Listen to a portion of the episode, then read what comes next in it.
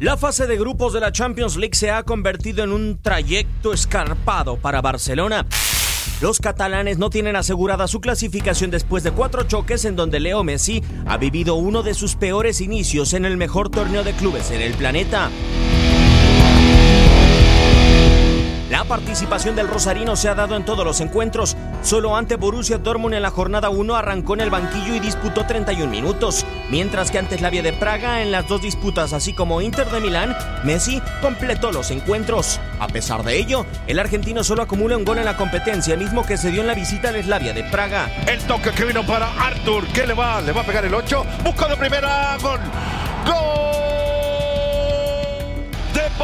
Barcelona los tres minutos de este primer tiempo. Gol de vestuario.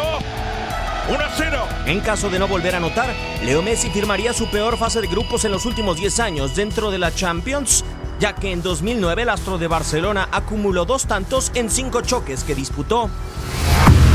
Asimismo, Messi es el mejor anotador en la fase de grupos en la historia de la Champions League, con 68 goles, y podría ser la clave para resolver el crucigrama ante Borussia Dortmund e Inter de Milán y colocarse en octavos de final.